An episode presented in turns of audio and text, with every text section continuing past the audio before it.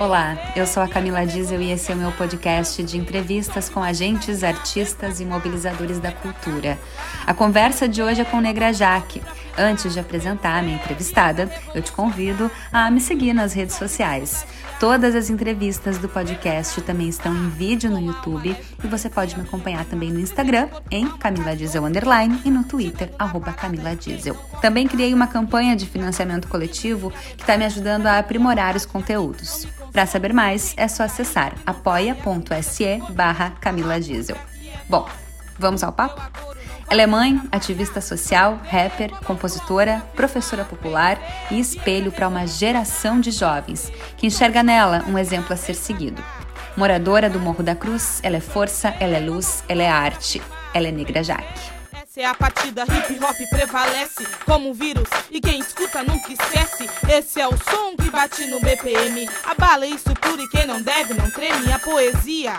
Para quem tu canta? Com quem tu fala? Então, isso a gente passou por uma transição, passei por uma transição desde o início, lá em 2009, eu, quando eu comecei a escrever, né, que era um público bem jovem, da minha idade, que acompanhava, então era principalmente, na sua maioria, homens, então era, era uma gurizada, assim, que acompanhava o rap que eu fazia, e hoje são as meninas, né, mulheres de 20 a 40 anos, então é esse público que eu canto, parece que as meninas acompanharam também a minha trajetória, então elas se identificam, né, muitas parecidas comigo, mães, mulheres pretas, mulheres que assumiram a, as rédeas da própria vida, né?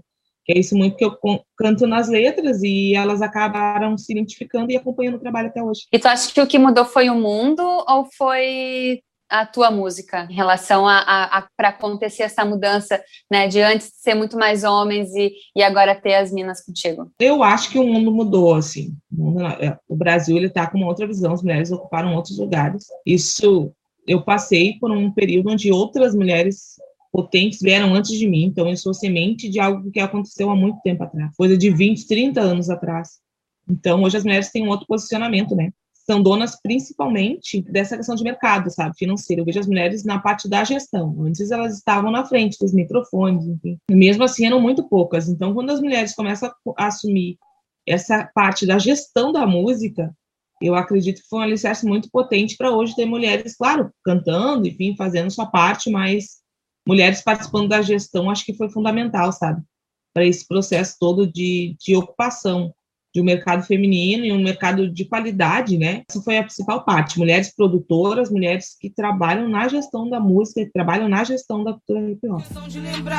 Quem é que tem o poder e nunca vamos tirar, mesmo que digam que não, tente nos embranquecer. Já dominamos a cena. Quem é a Negra Jaque? Tem como dizer, eu sou essa, eu sou assim, eu faço isso? então, Negra Jaque é uma artista, enfim, que está se encontrando em muitos caminhos, assim, principalmente alguém muito ligado à parte da educação, então tudo que a Negra Jaque, essa pessoa que eu falo de outro lugar, né, que eu costumo dizer que eu sou a Jaqueline, que é quem cuida da família e tudo, e a Negra Jaque é artista. Ela procura se encontrar todas as vezes, assim, uma pessoa forte, potente e que precisa da convivência. Então, acho que nos últimos dois anos tem sentido bastante, sabe? Essa artista de rua, porque eu sou, Negra Jaque é uma artista de rua. E essas mudanças nos últimos tempos fizeram eu ir para outras perspectivas. Eu estou escrevendo não só rap, sabe? Escrevendo outras coisas, poesias, textos e slam. Eu tenho partido para um outro outro viés assim da função da escrita e, e dessa produção artística, né? Então, Negra Jaque, eu acho que é isso, é uma pessoa mutável, sabe? Que vai indo onde o caminho vai levando. Tem muita diferença entre a Jaqueline e a Negra Jaque? Tem, tem, tem, porque eu sou uma mãe muito preocupada, eu sou muito de cuidar da minha família, da casa, das coisas, mais que as minhas letras, eu, eu falo muito, assim, né, do avanço das mulheres, delas ocuparem a rua, assim.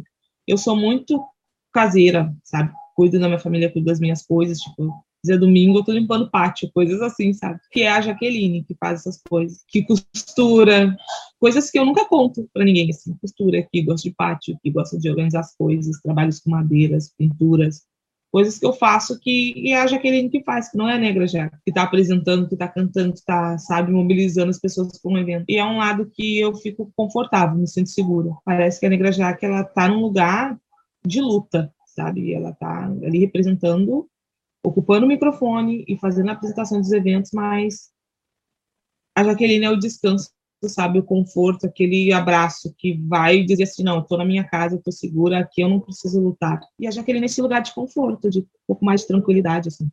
Eu consegui separar as duas para eu também cuidar da minha saúde mental. Acho que é importante é então fazer. Acho que é importante então fazer essa separação. Precisa. É, precisa, porque ser artista no Brasil não é nada fácil, nada fácil. Um mercado que coloca as pessoas em disputa o tempo todo, todo artista está em disputa com ele mesmo, com alguém, pela música da novidade, pelo e a gente está vivendo no mundo da novidade. Isso é muito cansativo, é muito cansativo ser interessante o tempo todo. Ninguém consegue ser interessante o tempo todo, sabe? E a indústria da arte hoje, elas nos condiciona isso, né? Antes tu tinha, ah, tem um horário, tem produção, o trabalho antes era por horário que tu trabalhava hoje. A gente é nosso próprio patrão e a gente se cobra, se massacra, cara, por horas de produção. Ah, eu não tô fazendo. A gente se culpa por não ser produtivo. Então a gente não precisa mais ninguém para dizer pra gente que a gente está sendo produtivo, que a gente não está rendendo, que a gente não está sendo um artista em destaque, sabe? A gente mesmo carrega essa culpa e isso é muito cruel, né? O quanto um sistema, um sistema nos carregou para a gente mesmo ser condicionado a ser o próprio, enfim, o próprio algoz. Capataz, sabe? Isso é muito triste. Isso é muito triste. E o próprio algoz, como é que pode, velho? Tem que estar tá produzindo o tempo todo, tem que estar tá sendo criativo o tempo todo, a era da novidade o tempo todo. Ah, mas isso eu já vi, sabe? Como se a gente tivesse prazo de validade diário. Ah, é bem complicado. E, bom, a gente falou da Jaqueline e da Negra Jaque, né? Mas quando, então, que nasceu a Negra Jaque? Quando que a Jaqueline encontrou a Negra Jaque e descobriu que disso poderia vir muita coisa legal e poderia produzir, poderia ser uma grande artista que tu é hoje. Ah, obrigada, Camila. Muito feliz, assim, pelo que a mensagem que eu faço toque as pessoas, sabe? Foi no ano de 2012. Então, eu, eu tenho essa transição, assim, de, de separação, porque eu estava casada, com família, com um dos filhos, tinha parado de cantar, parado de tudo. Em 2012, eu saí de casa com um filho pequeno e fui morar sozinha. Assim, do jeito que eu tô falando, continuei trabalhando, porque eu sempre trabalhei desde os 14 anos sem parar. Né? Hoje eu tenho 133, mas quando tu começa a trabalhar muito cedo, eu digo que eu sou uma senhora de 60.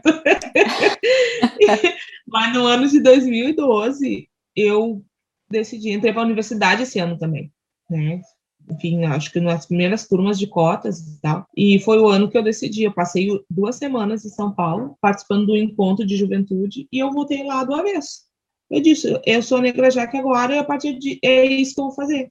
Eu continuei, porque eu tinha um grupo, que era um grupo chamado Pesadelo do Sistema, que era coletivo. Então, eu tinha uma família, não precisava me preocupar em ser a única artista. Ser artista solo é muito difícil. E aí, em 2012, eu criei essa coragem de, não, vou fazer música solo. E aí, comecei a participar de todas as batalhas de rima que tinha em Porto Alegre. Todos os lugares. Porto Alegre, região metropolitana. Eu ia para Esteio, ia para São Leopoldo, para participar, para assistir, para falar com as pessoas. E a partir disso, de me conectar com muitas pessoas, eu comecei a compor, a fazer shows, a, as pessoas começaram a me convidar. Mas o nascimento da Negra Jaque é no ano de 2012. De, 2012 que o mundo ia acabar, né? Não disseram que o mundo ia é acabar, mesmo. vai virar volta. Lembra da história que o mundo vai acabar realmente.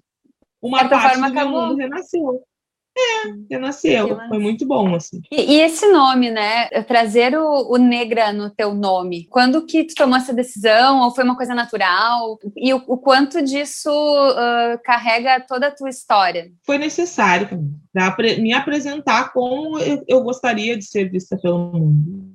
E dessa forma respeitosa e que não tem problema, porque é isso que eu sou. Tu sabe que, assim, todos os aplicativos que eu uso, eu coloco Negra Jaca. Aplicativo de banco, aplicativo de transporte, tudo coloco. E o quanto as pessoas ainda se travam para falar o negra que está à frente do meu nome. Eu disse, sim, gente, é negra Jaque.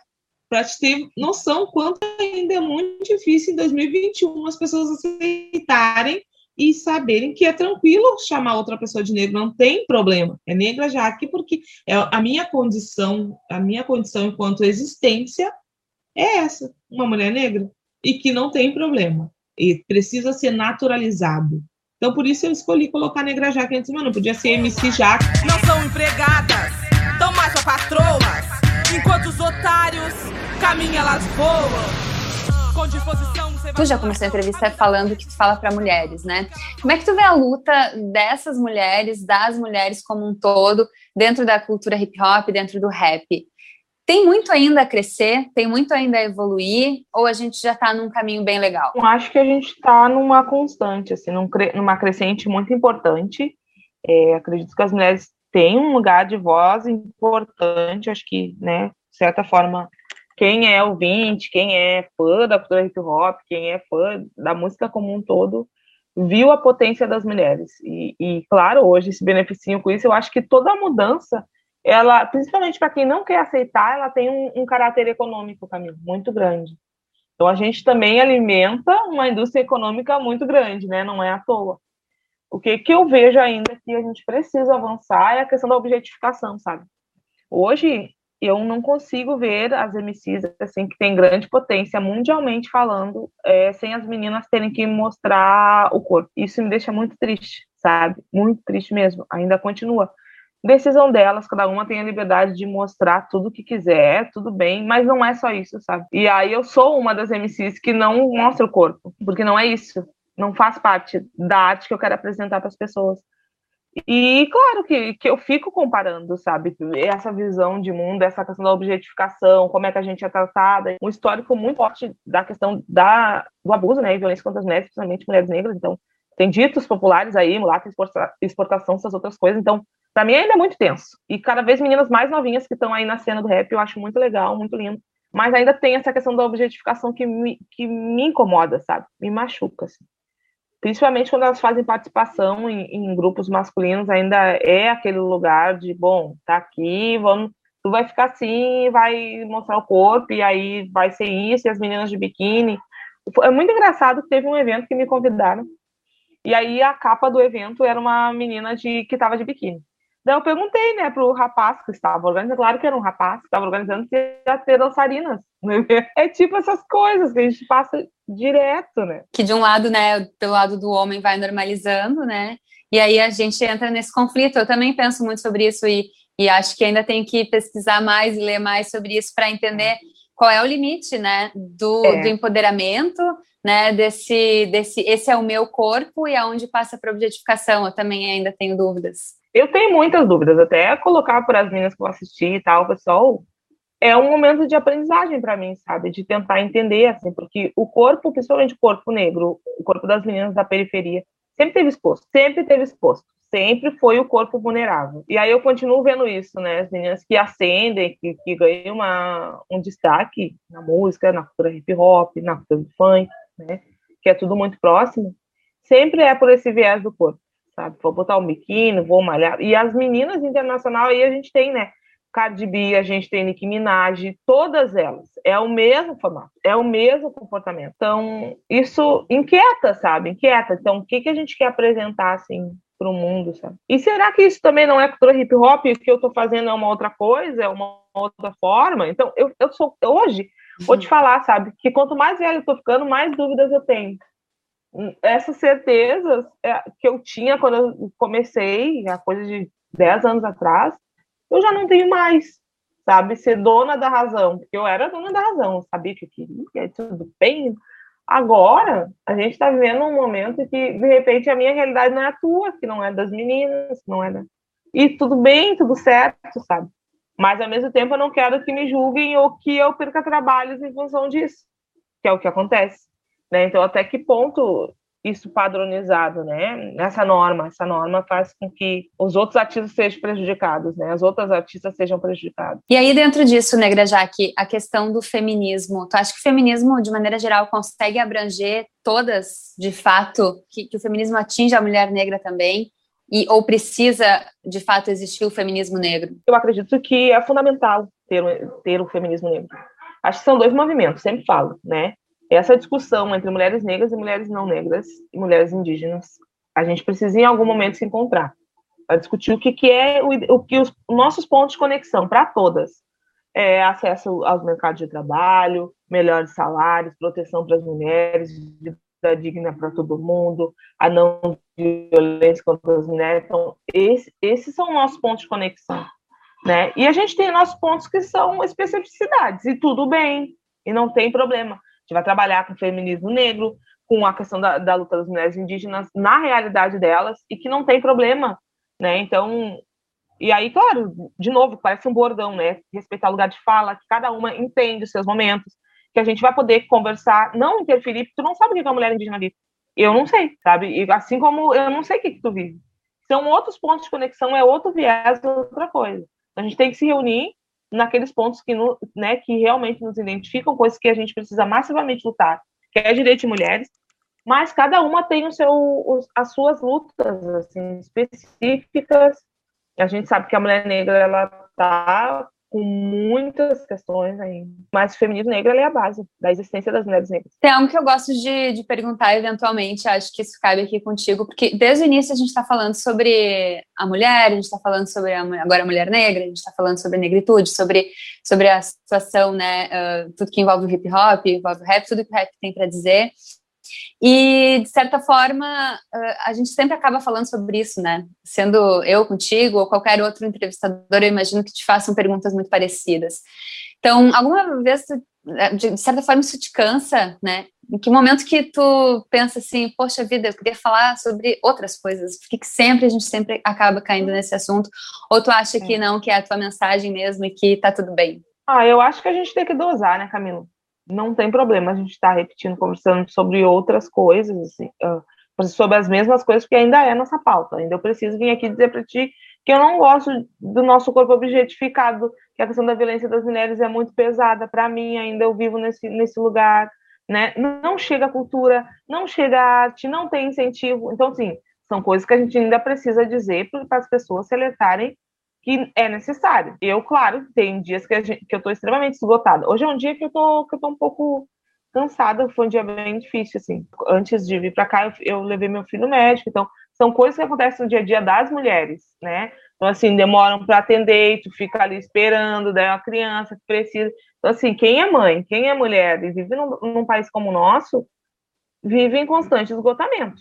Hoje, a gente costuma dizer e sempre avaliar assim, o quanto eu fui abençoada, sabe? Tem pessoas que nem de lá saem, gente. Isso não é natural, entendeu? Então, uhum. essas coisas é, tem que lembrar as pessoas que elas são, né, que elas são privilegiadas, lembrar desses privilégios é importante. E se eu tenho um microfone que amplifica isso para mais pessoas ouvirem, eu vou usar ele e sem cansar. Até se eu cansar, eu descanso, no outro dia retomo as forças, amanhã outro dia a gente retoma e, e vai, sai falando de novo. Então vem que tem, respeita a mãe, que a casa do rap é quilombo. A nossa força é assombro, encontre os pretos no topo. Então vem que tem, respeita a mãe, que a casa do rap é quilombo. A gente já falou sobre o teu início na música, mas eu queria saber também uh, do teu convívio familiar, né? Acho que não é, não, não faz muito tempo que tu perdeu teus pais já, né? Qual, qual, é esse contexto familiar, né? Como que é, qual, qual, é, como é que eram as suas relações e como são elas, né, com outros membros da família? Então, eu tenho um filho de 13 anos, é um adolescente. É, eu tenho um companheiro hoje que é o Inácio, tenho o pai do Eric, que é o Alex. O Eric, no caso, ele tem duas casas, a gente reveza, né? Ele fica um mês aqui, um mês lá. Ele é uma criança que nasceu com problema de pele, então a trajetória toda da minha família é me ajudar com ele, né? Ele tem dermatite atópica, tem várias coisas e são realidade das mães e, enfim, são coisas que eu tenho que dar conta. Hoje, justamente, é porque eu estava no hospital com ele e cheguei aqui. É por isso que eu tô meio com a energia um pouco baixinha, assim. E a minha família sempre me apoiou. Por isso que eu falo, eu, eu fui muito abençoada pela minha família, sabe? Que eu tive e ajudar a cuidar dele. Então, quando eu começo Demarco no ano de 2012, cara, eu vou cantar. A minha mãe, quando ela estava viva, ela era o meu braço direito, ela ficava com ele, cuidava, sabe? Ele dormia na cama com ela, eu tinha show, voltava, pegava ele, então ele vivia nesse trânsito. A família do pai do Eric, eu tenho uma relação muito boa com eles. Eles também ajudam muito. Então, assim, a família é, a nossa, é o ponto de apoio. E não interessa se é de sangue, se não é de sangue, se a família é de ex-marido, se a família é de ex-mulher. É a família quem a gente escolhe para estar próximo, sabe? Se é homem com homem, se é mulher com mulher, se é mãe, vó e filho, se é só vó e neto, não importa. Eles são as pessoas que são um alicerce para eu poder existir, sabe? Para eu poder fazer as coisas e ainda acima de tudo isso fazer trabalho voluntário ainda, que eu morro de rir, né? E a pessoa achar tempo para fazer trabalho voluntário. Da onde que acha? Que, então, assim, é, é, como, eu, como eu contei, né? A Jaqueline ela é muito familiar, tem todas essas relações, né? Todas essas relações familiares. Eu ajudo, eles me ajudam. A família que eu tô agora, meu, porque eles são muito queridos comigo também. E, e, é muito legal que a família é interracial, né? A família do meu filho, eles não são negros. O pai do meu filho não é negro, tá? Por, por isso a gente tem to, todas as discussões possíveis, né? De o que, que, o que, que é respeitoso, o que, que não é. Então a gente entra em debates muito é, importantes, assim, sabe? Até para o próprio crescimento do Eric, assim, que está com 13 anos, né? Sobre sexualidade, sobre a questão da etnia, tudo a gente conversa e, claro, às vezes entra em debates muito ferrenhos, mas é isso que é família, né? É isso que é família no Brasil, num país tão misturado como o nosso. Sim, total. Tá gostando desse papo com a Negra Jaque? Então faz o seguinte, curte esse vídeo, compartilha com quem sabe que gosta desse tipo de conteúdo, te inscreve no meu canal e se quiser também pode conhecer o meu financiamento coletivo em apoia.se barra Camila Diesel. Negra Jaque, não era difícil antes da pandemia te encontrar pelos palcos de Porto Alegre, do Rio Grande do Sul como um todo, com parcerias muito uh, diferentes, né? Uh, músicos de várias vertentes, de vários estilos. E eu sempre achei aquilo muito legal, assim. Eu acho que né, o rap ele consegue se adaptar muito bem a qualquer tipo de som. E tu também, né? Tu é sensacional no palco, assim. E eu quero saber de, de como que é para ti essas parcerias, né? O quanto que essas parcerias te fortalecem, né? O que, que, tu acha disso tudo, assim? Cara, eu adoro. Eu acho que o rap no Brasil, ele tem que existir com a cara do Brasil. Eu não consigo... Às vezes, eu tô escrevendo músicas e aí é um samba, daqui a pouco é um reggae, daqui a pouco é um rock. Eu gosto. Eu gosto dessas misturas. E desde que eu comecei a compor lá em 2007, quando eu escrevi meu primeiro rap, foi isso que eu pensei, sabe? E eu quero misturar, eu quero coisas misturadas. Daí Alex Silveira com rock, tipo um tributo ao Belchior, eu tava lá. Com as batucas no meio do carnaval, tava lá. Da humanidade, por favor.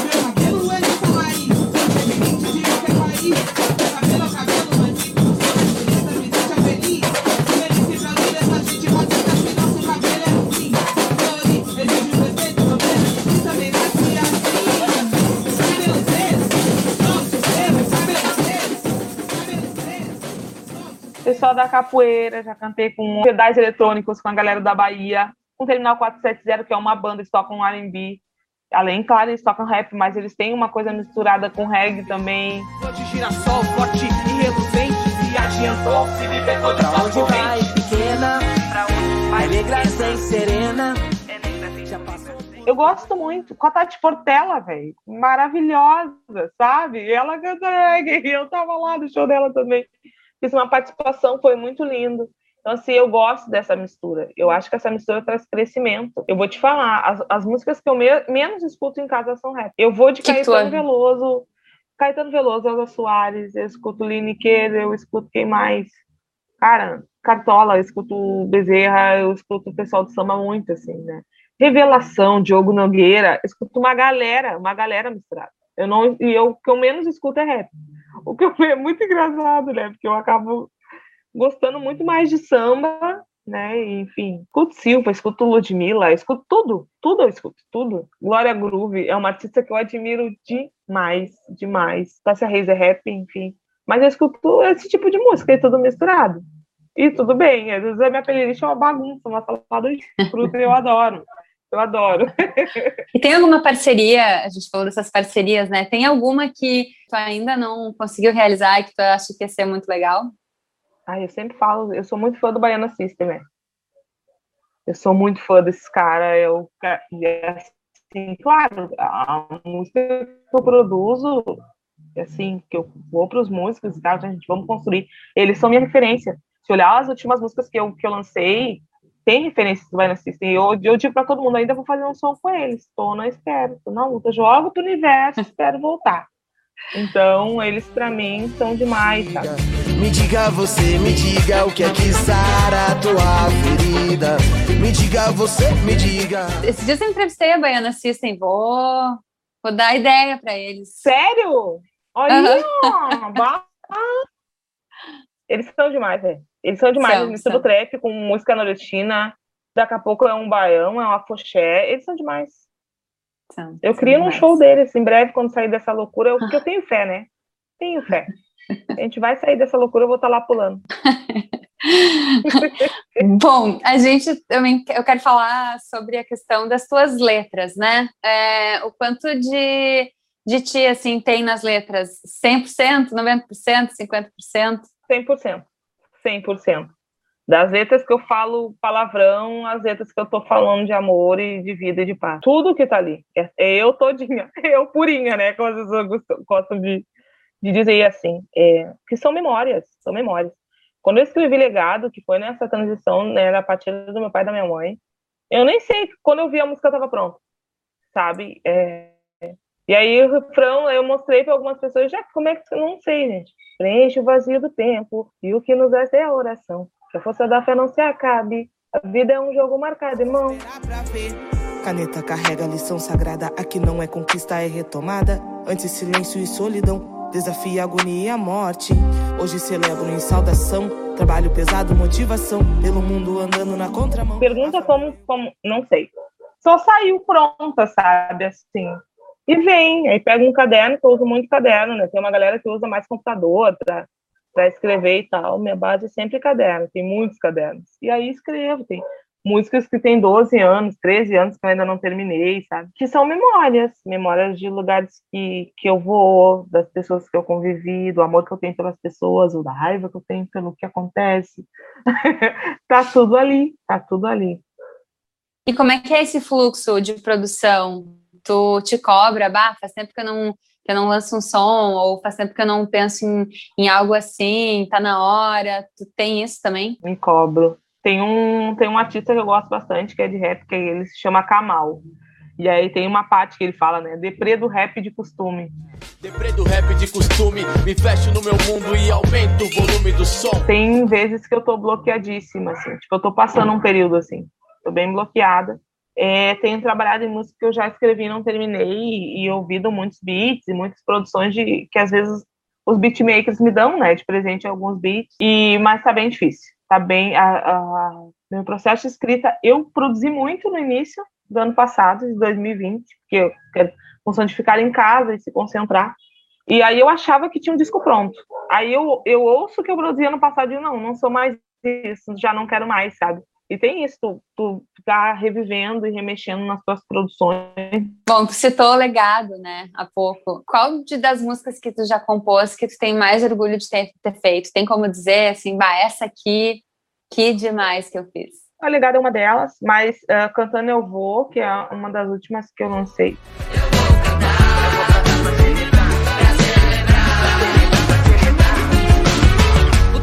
tempo passa, o dia passa, nós morremos. São três, né, os meus xodó.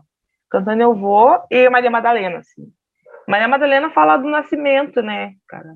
Então, conta um pouco da história da minha mãe, que eu tenho algumas lembranças, tem muitas coisas que da minha infância eu esqueci, não sei porquê, assim, até não toda não falando da infância menor de seis anos, né? O que, o que passa depois de seis anos a gente já tem consciência de, de o que passou, né? De passado e presente. E Maria Madalena, ela marca, assim, sabe? Minha chegada no mundo, né? E do meu pai, as memórias do meu pai também, como é que era, e que meu pai era uma pessoa muito complicada também. Da força da minha mãe. Acho que Maria Madalena conta sobre a força da minha mãe para criar eu e meu irmão, que nós somos quatro, mas a gente tem um período muito distante, né? Ela teve eu e o G, que o G tem 30 anos, 31, eu tenho 33, e os outros dois que estão na faixa dos 20. Então, quase 10 anos se passaram para ela ter um outro filho. E aí a gente cresceu juntos dois, assim, e as memórias com a minha mãe, sabe? O quanto ela era forte, né? Ela resolvia as paradas, sabe? Ela resolvia, ela era faxineira, minha mãe. E aí Maria Madalena fala um pouco mais dela do que de mim, sabe? Quanto ela resolvia as coisas e que eu cresci onde ela cresceu também, a comunidade que ela cresceu. Então, acho que a música mais marcante do, do últimos, dos últimos tempos é Maria Madalena. Sigo, não vou desistir.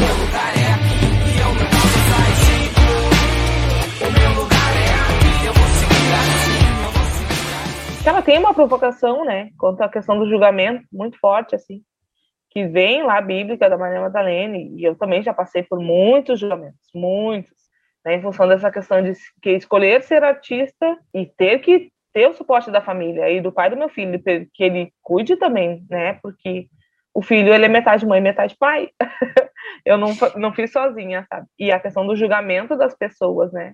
Quanto de escolher, de, de julgar, de apontar o horário que chega em casa. Minha mãe era muito engraçada minha filha, por que você não fica em casa? sabe, eu querendo rua, eu querendo atividade, eu querendo eventos, e sempre fui assim. Então, é a questão da pedra, né?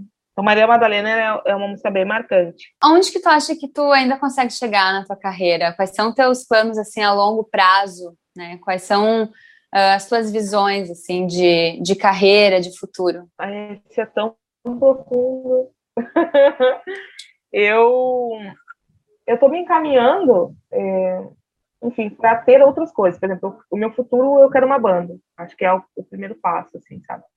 Em 2022, por aí, eu já quero estar tá com algo formado, com o corpo formado, porque eu já fiz vários shows com banda. E é outra emoção, é outra coisa. Eu gosto da raiz da cultura hip hop, que é o DJ, mas eu acho que é isso, assim, caminhar para de outra forma, através da música, através do rap, ampliar, né? isso para outros tipos de público. E sim, eu quero ir, ir para outros lugares, tanto do Brasil quanto para fora do Brasil.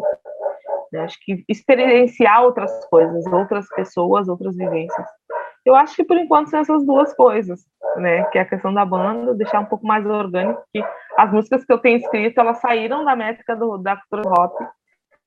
Então, é, cantando eu vou um samba, daí legado tem uma batida de funk, já tem uma outra coisa.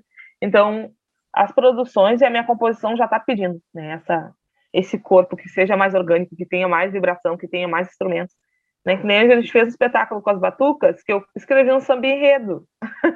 Eu, eu achei, eu assim, cara, eu escrevi, sabe? Eu apresentei para as gurias, que foi. Eu me senti muito preenchida, velho. Muito Legal. preenchida que eu vivi no meio do carnaval, cresci no meio do carnaval, né? E aí, então, vou cantar o samba enredo como? Com DJ, eu preciso de uma banda. Eu morro de rir das produções, eu, gente, tem que botar uma banda aí para crescer isso. Essa resposta foi da Negra Jaque, né? Agora eu quero saber onde a Jaqueline quer estar daqui cinco anos. Então, eu tenho um trabalho comunitário que, que preenche um ladinho de coisas que eu vivi quando era criança. Então, a gente está criando um galpão cultural e eu quero ampliar ampliar para outras crianças e outros jovens. Né? Que é a Jaqueline, essa negra, já que ela é artista lá que publicanta. A Jaqueline é que faz esse trabalho comunitário. Quero meu filho bem claro, muito bem, cuidar dele e também poder auxiliar também no crescimento de outras crianças, nessa oferta de outro mundo possível para outras crianças. A gente já começou bem singelo, bem bem pouquinho, a gente tem em torno de umas 20 crianças que ainda vêm assim, nesse horário né, de pandêmico, então bem pouquinho vão, mas é ampliar esse alcance, sabe? Poder ser uma ferramenta para outras visões de mundo, assim como eu tive quando eu era, tinha a idade deles. Então, é isso que eu quero. Perfeito. Obrigada, Negra Jaque. Muito obrigada por uhum. falar comigo, por conversar comigo, por trazer um pouquinho da tua história aqui pra gente. Ah, Camila, obrigada. Eu queria agradecer a todo mundo, né? Agradecer a tia, agradecer a todo mundo que para assistir, que curte o trabalho até agora, que, enfim, incentiva, que ajuda. E, e, dizer um pouco que a energia hoje, talvez não sabe aquilo lá, não é, to, não é só tu, tá todo mundo assim. Tô com a minha energia um pouquinho baixinha hoje, mas é isso, né? A gente é ser humano e que bom, né? Que a gente consegue identificar isso assim e que amanhã vai ser melhor, sempre por um amanhã melhor. Sei que incomoda, tira a mão, sai daqui, meu cabelo não é moda, chapo assim, eu sei que incomoda. Eu sei que incomoda. Eu sei que incomoda. Essa foi Negra Jaque. Obrigada por me ouvir até aqui. Lembrando que todas as entrevistas do podcast também estão em vídeo no YouTube. Eu sou a Camila Diesel. Me acompanhe nas redes sociais e fique por dentro dos próximos entrevistados. Até a próxima!